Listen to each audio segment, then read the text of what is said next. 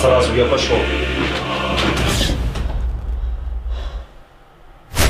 Yo, c'est Jules pour le crayon et aujourd'hui je vous explique les bases de la Russie. Alors cette fois-ci on va déroger un tout petit peu à la règle parce qu'on va devoir aller un peu plus loin que les bases pour comprendre les tenants et aboutissants de ce qui se passe en ce moment dans le monde entre la Russie et l'Ukraine. Pourquoi c'est important Parce que ce conflit, il a des conséquences majeures sur notre vie à nous, aujourd'hui et dans les années, les décennies à venir. Et pour cette raison, il est très important de bien comprendre les enjeux qui le sous-tendent. Mais comme ça risque de faire beaucoup d'informations à emmagasiner d'un seul coup, on va construire cet épisode en deux vidéos. Une vidéo, celle d'aujourd'hui, consacrée d'abord à la Russie, et une seconde vidéo consacrée au point de vue occidental et à l'Ukraine. Notre objectif au crayon est de vous donner des clés de compréhension de notre époque, pour que vous puissiez vous forger votre propre avis. Les bases, c'est un format de vulgarisation qui sert à cela. Alors si vous soutenez cette démarche, abonnez-vous, c'est très précieux. Allez, on va revoir les bases.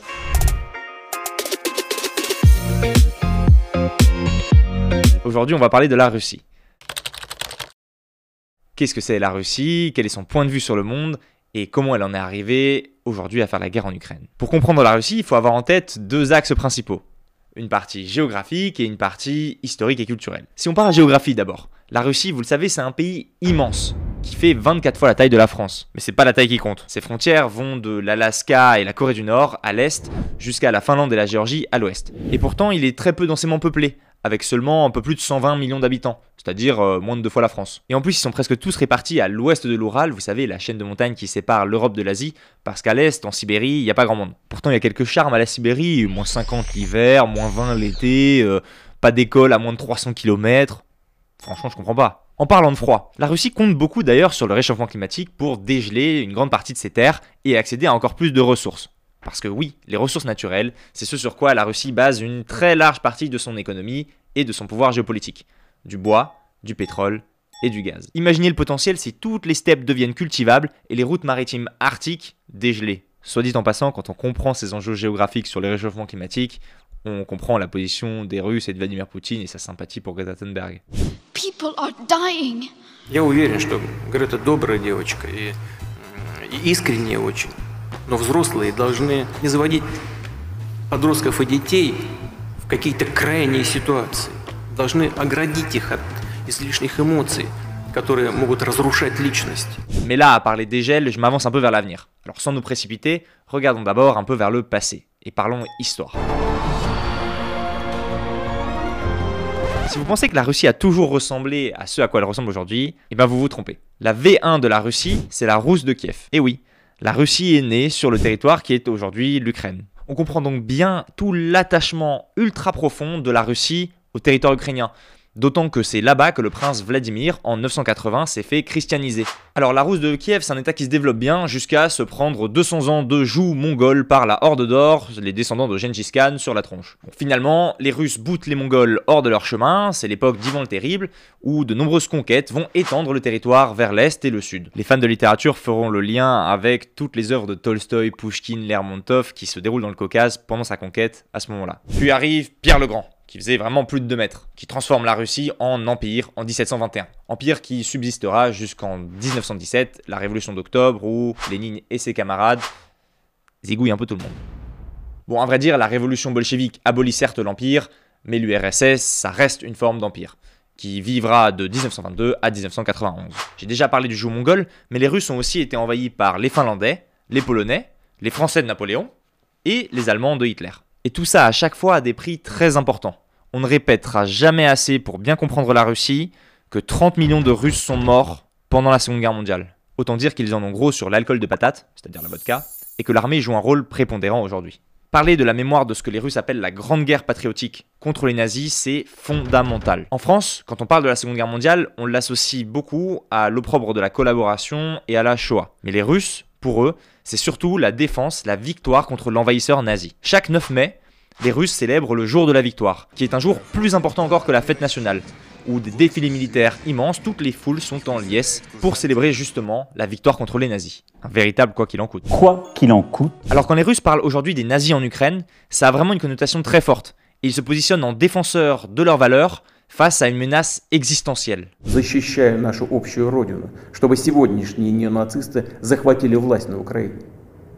защищая нашу общую родину, чтобы сегодняшние неонацисты захватили власть на Украине. выдавали присягу на верность украинскому народу. Je détaillerai cette partie sur les nazis dans la seconde partie de cette vidéo, mais d'ici là, si vous voulez vous renseigner là-dessus, vous pouvez aller regarder la vidéo du canard réfractaire à ce sujet. Cette mémoire de la Seconde Guerre mondiale, c'est ce qui fait que Staline a beau avoir commis tous les crimes qui sont reconnus même par ses successeurs, il reste la figure de celui qui a protégé la Russie contre les nazis. D'ailleurs, il est super intéressant de réaliser qu'il y a eu un énorme changement de perception entre la fin de la Seconde Guerre mondiale et aujourd'hui. Les sondages de 1945 montrent que les Européens créditent plutôt la Russie dans la défaite des Allemands, alors qu'aujourd'hui, on considère que c'est plutôt les Américains qui sont responsables de leur défaite. Et ça, ça énerve beaucoup les Russes et ça pèse dans leur relation avec les États-Unis. Mais on y reviendra dans le prochain épisode. Un peu comme quand t'as rangé toute la maison, tes parents sont trop fiers, mais devant toute la famille, ils félicitent ton frère ou ta sœur à ta place.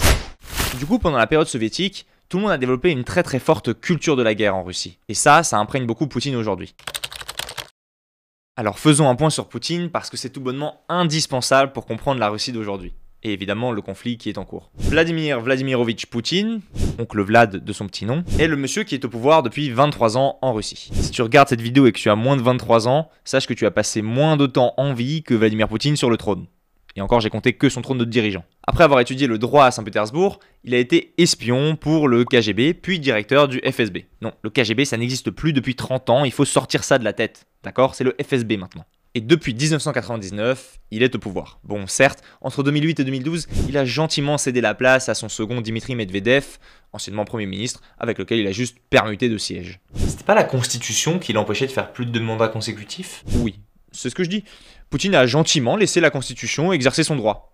Mais de toute façon, cette règle n'est plus valable depuis 2019, parce que Poutine a gentiment demandé à la Constitution de se rectifier gentiment pour enlever cette méchante limite. C'est clair que Poutine n'est ni un démocrate, ni un enfant de cœur. C'est un type qui a fait mettre le petit doigt sur la couture du pantalon à des oligarques qui pesaient des milliards de dollars et qui met encore aujourd'hui des énormes coups de pression à son chef des services secrets.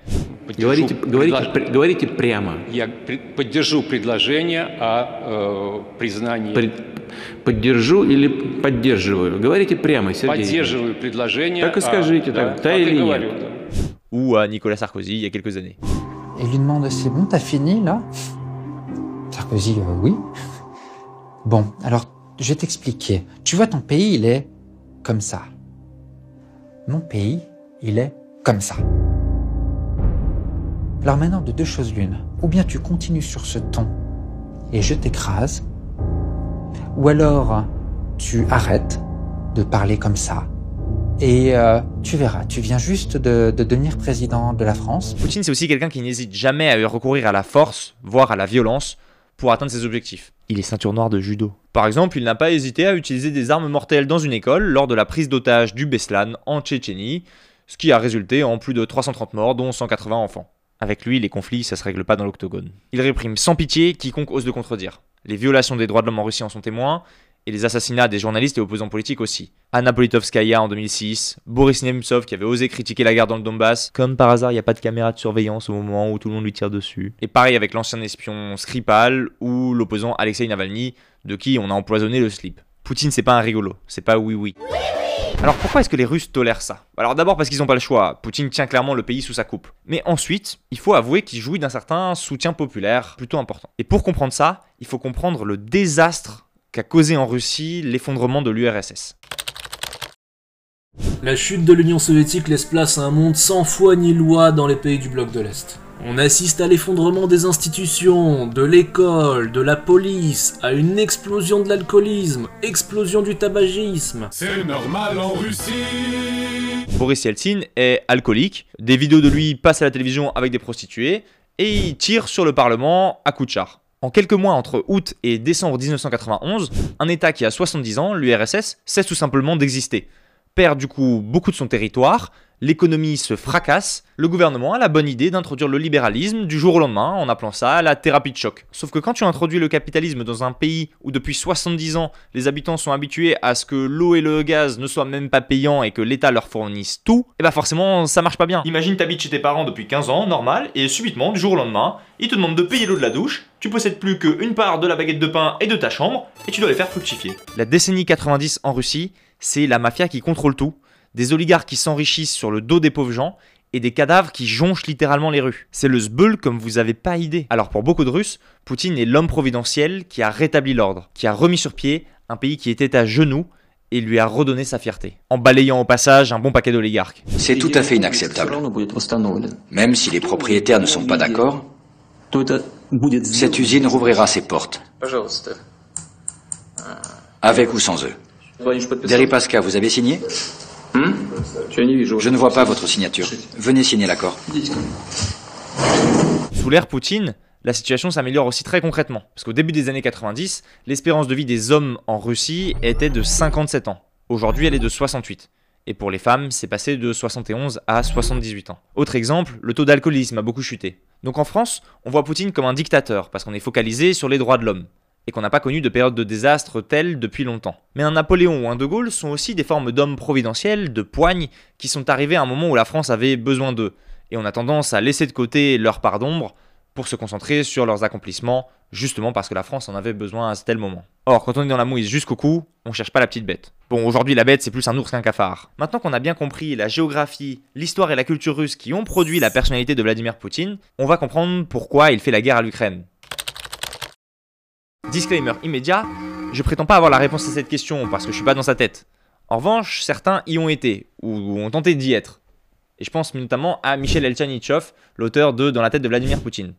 Je vous recommande ce bouquin si vous voulez comprendre un peu mieux les options philosophiques de Poutine sur la slavophilie, le racisme, etc. Pour résumer grosso modo, Poutine pense qu'il y a une voie russe particulière, c'est-à-dire que le destin de la Russie est à part dans celui des peuples du monde. Et cette voie russe particulière passe par la conquête de territoires. Peut-être que parce que pour Poutine, c'est quand même la taille qui compte. Il s'est déjà exprimé pour dire par exemple que la chute de l'URSS était la plus grande catastrophe du siècle dernier.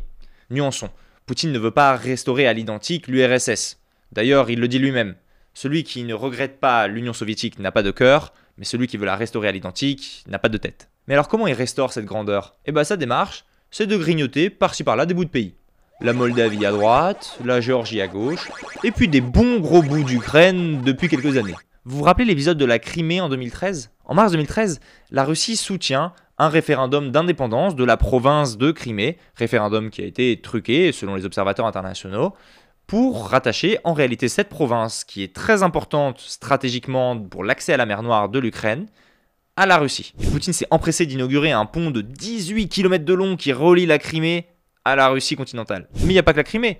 Ça fait 8 ans que c'est la guerre dans le Donbass, à l'est de l'Ukraine, parce que les Russes soutiennent des séparatistes. Ces attaques sont justifiées par la Russie, non seulement par le soutien aux populations russophones pro-russes de l'est de l'Ukraine, mais aussi par l'extension de l'OTAN de sa base de membres. Le truc que ne supporte pas la Russie, c'est quand l'OTAN, l'Alliance de défense atlantique occidentale en gros, décide d'intégrer de nouveaux États membres qui sont en fait très proches de ses frontières à elle. C'était le cas par exemple des États baltes Estonie, Lettonie, Lituanie, et les tractations de la Géorgie ou de l'Ukraine avec l'OTAN ont immédiatement déclenché des réponses militaires de la Russie. Cette impression d'être victime d'une agression de la part de l'OTAN, c'est quelque chose qui est très important pour comprendre aujourd'hui le positionnement stratégique de la Russie dans le monde et ses alliances avec les différents États. Aujourd'hui, très clairement, la Russie regarde vers l'Est, vers l'Asie. Nous, les Européens, ils nous voient vraiment juste comme une zone tampon avec les États-Unis. Je sais, ça fait mal à notre ego la zone tampon. Et quand on voit l'implantation des bases militaires américaines sur tout notre continent, on peut comprendre leurs préoccupations, même si ces bases sont demandées par les États membres de l'OTAN. Donc les Russes, pour se défendre, ils s'allient à la Chine, avec la politique du non-alignement. Ils se mettent toujours d'accord pour condamner les ingérences, ou ce qu'ils considèrent être des ingérences, de la part des Occidentaux dans leur politique intérieure. Et notamment l'affaire Navalny, lorsque les Occidentaux ont beaucoup critiqué l'empoisonnement de cet opposant politique par la Russie, ça a été quelque chose qui a énervé les Russes parce que c'est une affaire intérieure de leur point de vue. Depuis 2012 et le retour au poste de président de Poutine, la relation avec l'Occident s'est vraiment détériorée par rapport à ses deux premiers mandats présidentiels. Parce qu'entre-temps, il y a eu des révolutions de couleur, c'est-à-dire des révolutions qui ont éclaté dans des pays de l'ancienne URSS, l'Ukraine en 2004, la Géorgie, la Biélorussie, etc., que la Russie pense être fomentée par les Américains. Et il y a eu aussi entre-temps l'expression d'un impérialisme occidental, parfois agressif, comme en Libye vis-à-vis -vis de Kadhafi. Pour résumer, pour comprendre la Russie actuelle, il faut retenir sa géographie particulière, son histoire et notamment la culture soviétique de la guerre, qui ont forgé la personnalité de Vladimir Poutine aujourd'hui et qui l'ont fait émerger comme un homme providentiel. Poutine, qui croit en une voie russe particulière mais se sent acculé par l'OTAN, réagit en attaquant militairement les pays qui l'entourent. On reviendra dans une prochaine vidéo sur la position occidentale et ukrainienne de ce conflit. Nombreux sont les Français qui fantasment aujourd'hui l'ordre rétabli par Poutine en Russie. Mais n'oubliez pas qu'il n'y fait pas toujours bon vivre pour la population elle-même. Il ne fait pas bon être homosexuel, il ne fait pas bon être riche, et il ne fait surtout pas bon d'être engagé pour quoi que ce soit. Enfin, la politique de la Russie depuis 23 ans est dirigée par Vladimir Poutine. Mais tous les Russes n'ont pas leur mot à dire là-dedans. Gardons ça à l'esprit. Gardons aussi en tête que c'est un sujet que je n'ai traité qu'en surface, c'est les bases quoi. Il y a des sources en biblio pour en savoir plus. C'était Jules pour le crayon, maintenant sortez d'ici. C'est la fin de cette vidéo, j'espère qu'elle vous aura plu. N'hésitez pas à nous le faire savoir en commentaire, c'est toujours précieux pour nous.